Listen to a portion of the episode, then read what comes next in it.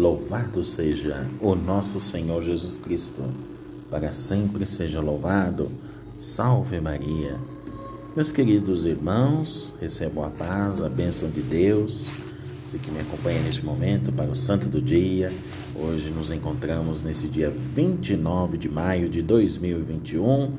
Estamos no sábado, memória de Nossa Senhora, até meio-dia e depois seguimos a liturgia dominical. Portanto, meus irmãos, nesse dia 29, nós queremos recordar com muito esmero a Inglaterra, onde se venera hoje o Santo Adelmo. Primeiramente foi beneditino e depois bispo.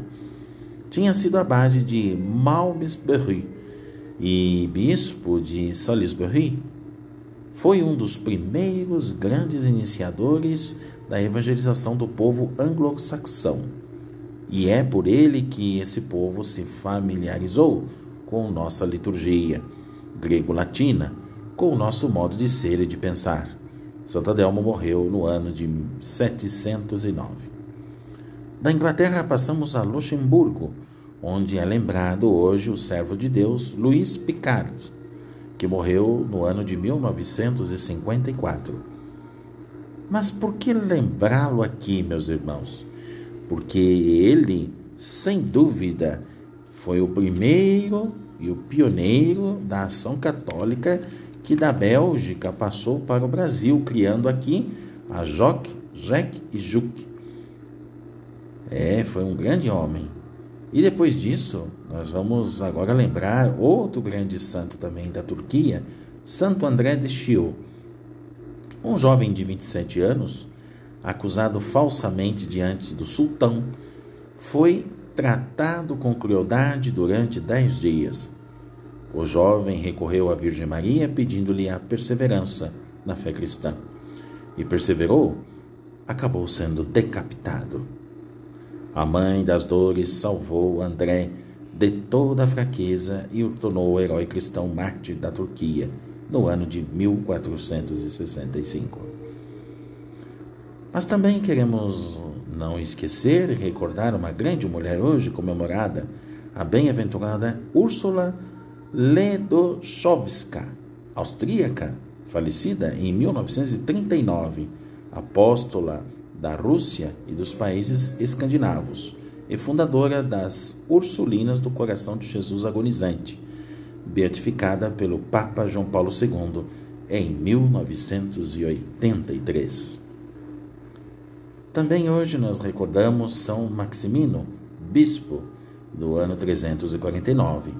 Ele foi um celebrérrimo no ano IV, no século IV, nasceu em Poitou, na França. A fama da santidade de que então gozava Santo Agrício, bispo de Tréveros, fez que Maximino deixasse a pátria e fosse em busca deste prelado.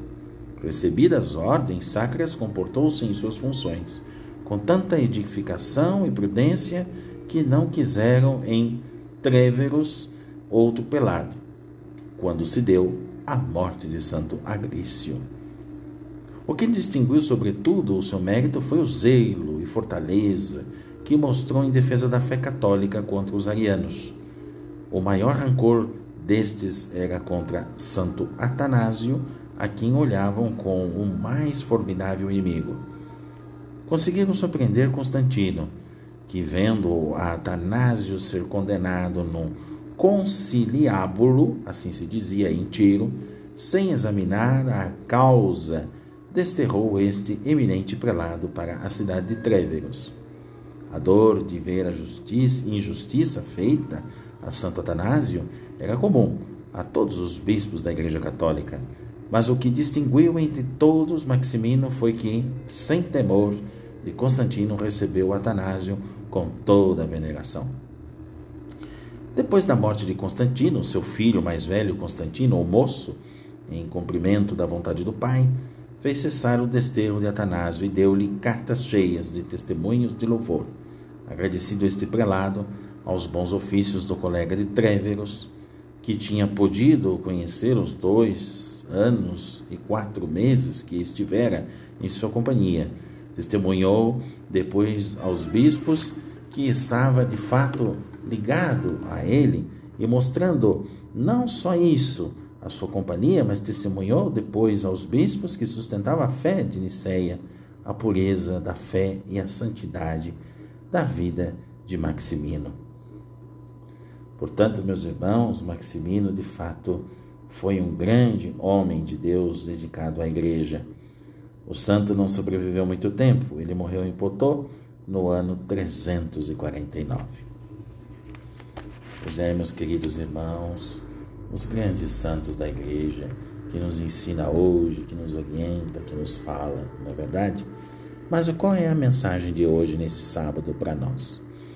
É saber que Maria é a mãe, presente em todas as horas da vida, especialmente nos momentos mais difíceis e cruciais de todos nós.